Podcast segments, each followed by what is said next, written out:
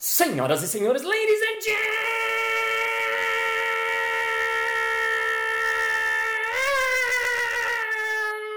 gentlemen, mesdames et messieurs, lactobacilas e lactobacilos. Está começando mais um Balascast Música.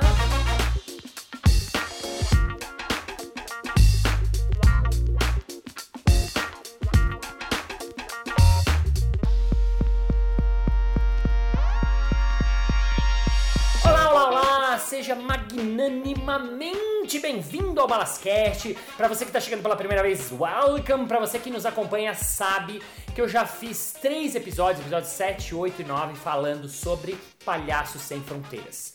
E hoje eu quero voltar ao assunto aqui, porque eu tô com uma convidada palhaça brasileira. Ela é da companhia Cromossomos, ela é da companhia Le Plat do Ju e ela é fundadora dos Palhaços Sem Fronteiras Brasil. Recebam com uma salva de palmas Aline Moreno! Êêêê! Só, efeitos especiais.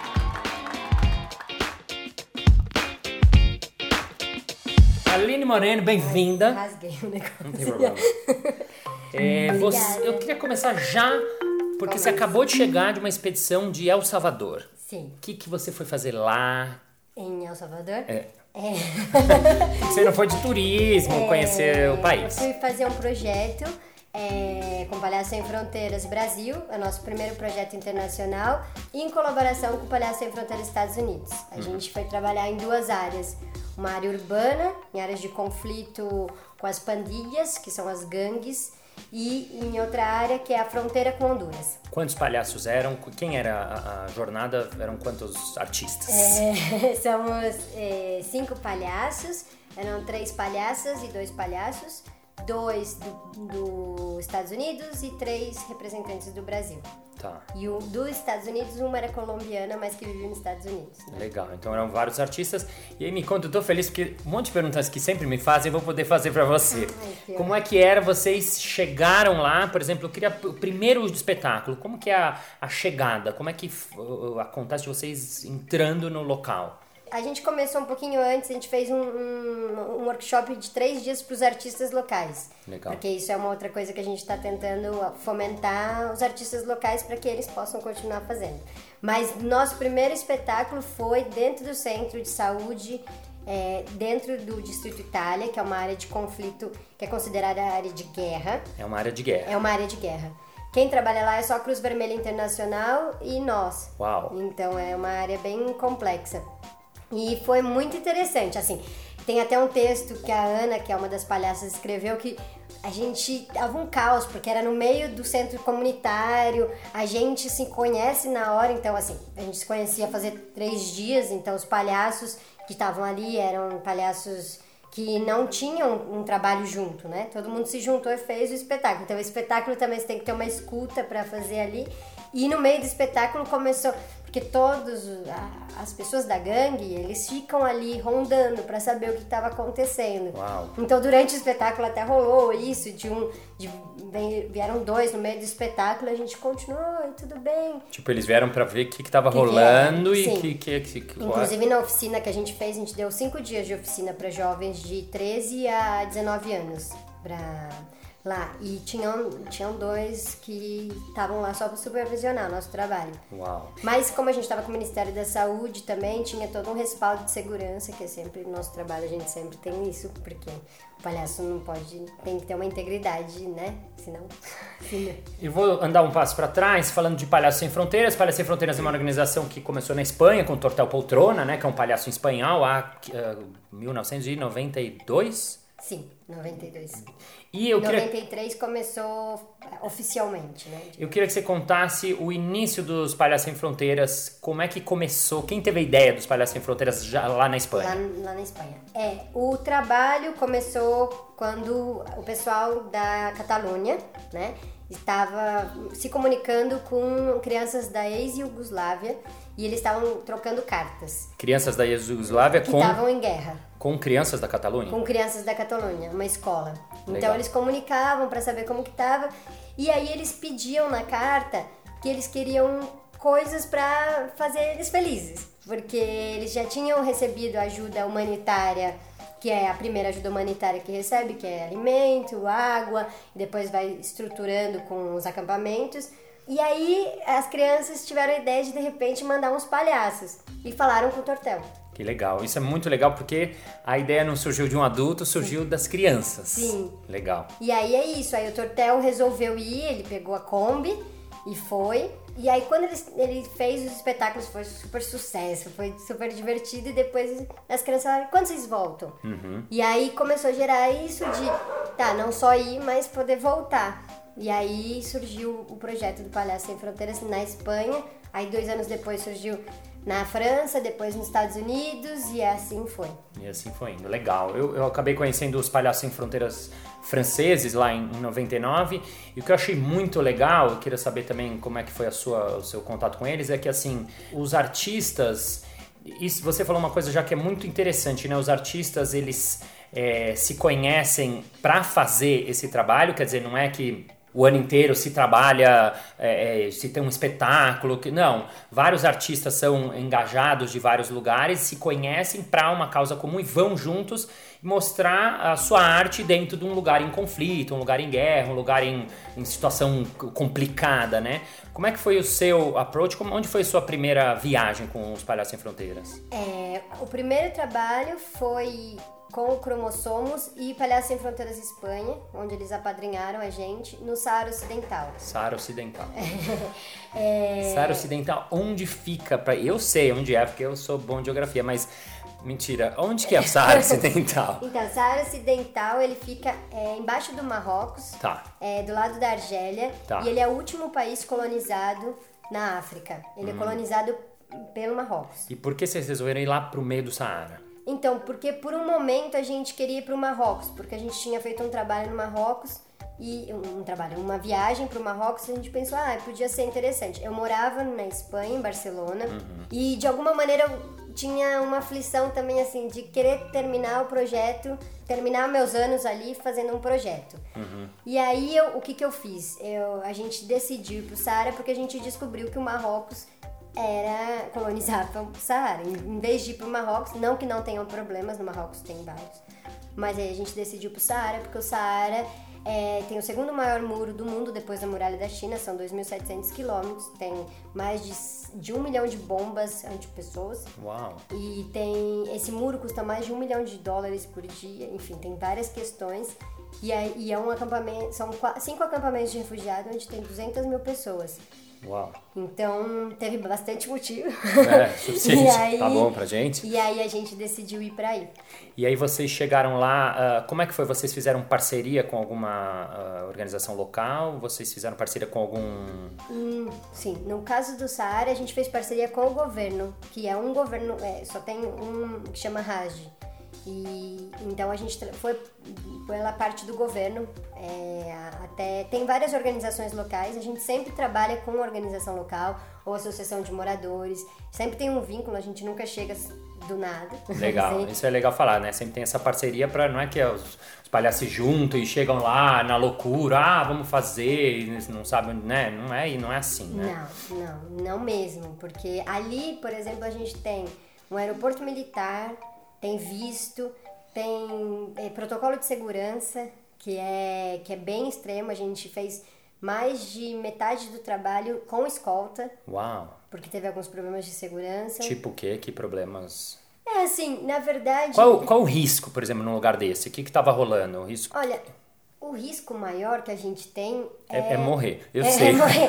Mas- Mas digo mas assim, o que que eu tava fiz- rolando no, no local? Eu fiz uma piada outro dia num- numa conversa que eu tava dando, mas achei que todo mundo ia entender a piada, mas com silêncio, sabe? Porque eu falei assim, gente, a gente preza pela integridade, porque se o palhaço morrer, ele não volta mais. E aí todo mundo ficou assim, tipo assim, meio sério. Eu falei assim, não, mas é verdade, a gente tem que fazer um protocolo de segurança. Se ele não morrer, E- ele não volta mais. mas é, bom, verdade. É bom. Mas é principalmente é, a questão de ter invasão externa, porque você é estrangeiro. E estrangeiro sempre é uma moeda de troca em algum lugar assim. Então, maior questão é sequestro, né? Assim, mais do que matar Uau. alguém, Aham. é, isso pode acontecer. A gente não te- nunca teve nenhum caso no Palhaço Sem Fronteiras, mas a gente já teve casos em outros parceiros, como Médicos Sem Fronteiras. Aham. Então, assim, não, é, é, a gente faz palhaçada, mas é um trabalho muito sério e precisa ter muito. é, uma organização, por isso que tem uma organização. Legal. E por isso que foi criada também internacional, porque muita gente começava a fazer esse trabalho sem medir as consequências que ele poderia ter. Legal, é, isso é muito legal deixar bem claro que é sério, é profissional também, que os palhaços viram e mexem quando eu falo, ah, ah, eu queria tanto fazer o Palhaço Sem Fronteiras. Não, tem um, um saber por trás, desde ser palhaço profissional, até entender como é que se faz isso, até fazer parte da organização, tem Sim. todo um... Agora, vo- vocês fizeram essa expedição, como é que era a língua, que língua eles falam lá? Em El Salvador? Não, em- no Saara. Ah, no Saara? Então, no Saara eles falam berebere, Berebere. e, mas eles foram colonizados pela Espanha até Tá. 1963, se eu não me engano. Então, muita gente fala espanhol. Tá. Agora, a gente trabalha com teatro físico. Então, a maioria dos espetáculos que a gente faz é sem palavras. Legal. Porque a ideia é que, que a gente possa se comunicar por um humor mais físico, onde, independente, né, assim, de onde você vá. Até porque o humor falado tem muitas questões culturais que nem Sim. sempre batem com, com um determinado lugar que você vai, né? Legal, isso é Então. muito legal. É uma coisa que eu também, é uma pergunta que eu ouço muito, porque é isso, quando eu fui lá pro Kosovo, ah, os caras falam albanês, ah, e aí como vocês fazem? Eu acho que isso é uma coisa também legal do palhaço, que o palhaço ele é esse ser que ele, ele tem essa habilidade, essa procura de fazer a relação acontecer, da comunicação acontecer. Então, ah, mas você não fala língua, você vai achar um jeito de se comunicar, por palavras, por gesto, por som, né? Ai, mas eu não conheço, você vai achar um jeito de fazer essa, essa relação acontecer, né? Você faz, falou Saara, El Salvador, que mais? Fala, lista todos os lugares que você foi com o Palhaço Sem Fronteiras. Saara, para El Salvador, para Colômbia, para Nicarágua, é, para o Rio Doce, a gente fez aqui. Aqui né, no Brasil. três vezes a gente já fez o projeto, um projeto de longo prazo. Legal. E aqui dentro de São Paulo a gente tem feito trabalhos com os refugiados sírios, do Congo, do Haiti, com, na Cracolândia Legal. e em ocupações urbanas, que são áreas de conflito urbano, que a gente tem bastante, e, e em favelas. é, eu digo favela porque tem toda uma coisa de comunidade, favela, e muitas vezes quem mora lá prefere se Chamar falar favela. favela do que comunidade, porque comunidade acaba sendo uma gourmetização Sei, da, da da favela. favela. Sei. E a gente fez é, uma que chama Favela do Sapo, a Brasilândia também, que é uma das maiores. Inclusive a gente tem uma história interessante na Brasilândia que tinha rolado uma chacina Uou. e a gente fez o espetáculo no mesmo lugar onde tinha rolado a chacina, porque uma das nossas funções é ressignificar os espaços. Então, a gente, quando a gente apresentou naquele lugar, aquele lugar parou de deixar, por um momento pelo menos, aquilo mudou a visão que as pessoas tinham de daquele lugar ter sido o lugar da chacina.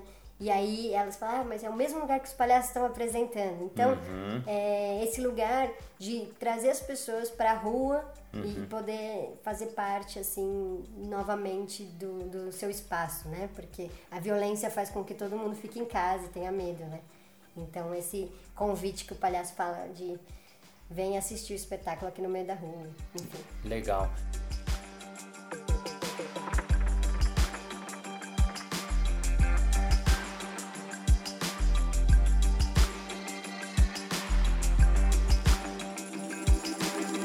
Muito bem, muito bem, muito bem. Chegamos ao final de mais um episódio. Ah, mas na segunda-feira que vem tem mais. Ê! E se você quer saber mais sobre Palhaços Sem Fronteiras, entra no site deles, palhaçossemfronteiras.org.br, é .org.br, ou no Instagram, arroba Palhaços Sem Fronteiras e dá uma olhada lá, que é muito legal. E se você quiser saber mais também, você entra no nosso grupo Balascast no Facebook. Ei! Se você ainda não entrou, entra lá. Lá eu coloco alguns conteúdos exclusivos. Por exemplo, eu vou colocar um vídeo incrível que a Fernanda Rodante fez sobre uma jornada que eles fizeram com os Palhaços Sem Fronteiras e tá muito lindo, lindo, lindo. Eu vou colocar esse vídeo lá. Então entra lá e vamos ao nosso momento merchan.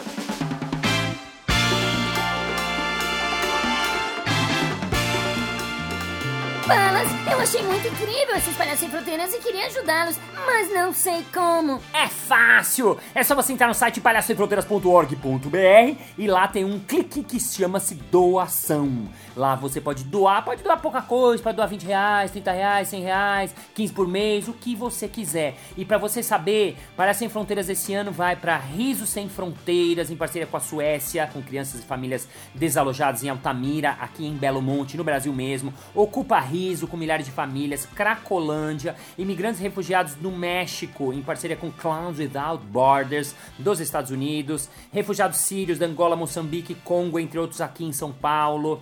El Salvador, com população afetada em consequência da violência gerada por uma guerra civil que rolou lá e terremotos. Enfim, muita coisa legal. Então, palhacefronteiras.org.br isso muito obrigado pela sua presença, pela sua audiência, pela sua paciência, pelo seu ouvidinho. Thank you for your attention, for your helps, for your calendar clever. Because life is lies and clowns without borders all over the world, and I hope you help you give money to us because our clown brothers here need money because need money to help children all over the world. Because laughter itself can stabilize blood pressure, improve circulation, and all over the world. And things loves, love is heart, and heart is love, and clowns without borders is also love. See you next Monday. Bye bye. Vamos lá.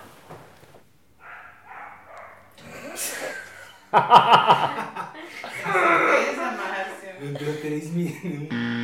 Muito bem, muito bem, muito bem. Chegamos ao final de mais um. Shit.